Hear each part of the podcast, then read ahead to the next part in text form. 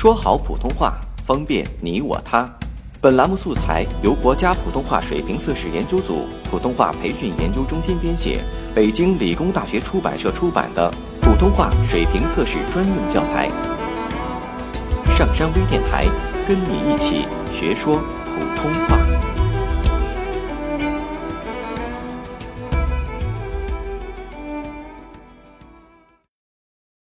作品八号。我爱月夜，但我也爱星天。从前在家乡七八月的夜晚，在庭院里纳凉的时候，我最爱看天上密密麻麻的繁星。望着星天，我就会忘记一切，仿佛回到了母亲的怀里似的。三年前在南京，我住的地方有一道后门。每晚，我打开后门，便看见一个静寂的夜。下面是一片菜园，上面是星群密布的蓝天。星光在我们的肉眼里虽然微小，然而它使我们觉得光明无处不在。那时候，我正在读一些天文学的书，也认得一些星星。好像他们就是我的朋友，他们常常在和我谈话一样。如今在海上，每晚和繁星相对，我把他们认得很熟了。我躺在舱面上仰望天空，深蓝色的天空里悬着无数半明半昧的星。船在动，星也在动，它们是这样低。真是摇摇欲坠呢。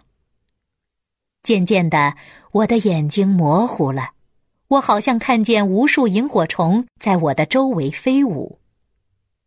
海上的夜是柔和的，是静寂的，是梦幻的。我望着许多认识的星，我仿佛看见他们在对我眨眼，我仿佛听见他们在小声说话。这时，我忘记了一切。在星的怀抱中，我微笑着，我沉睡着，我觉得自己是一个小孩子，现在睡在母亲的怀里了。有一夜，那个在哥伦布上船的英国人指给我看天上的巨人，他用手指着。那四颗明亮的星是头，下面的几颗是身子，这几颗是手，那几颗是腿和脚，还有三颗星算是腰带。经他这一番指点，我果然看清楚了那个天上的巨人。看，那个巨人还在跑呢。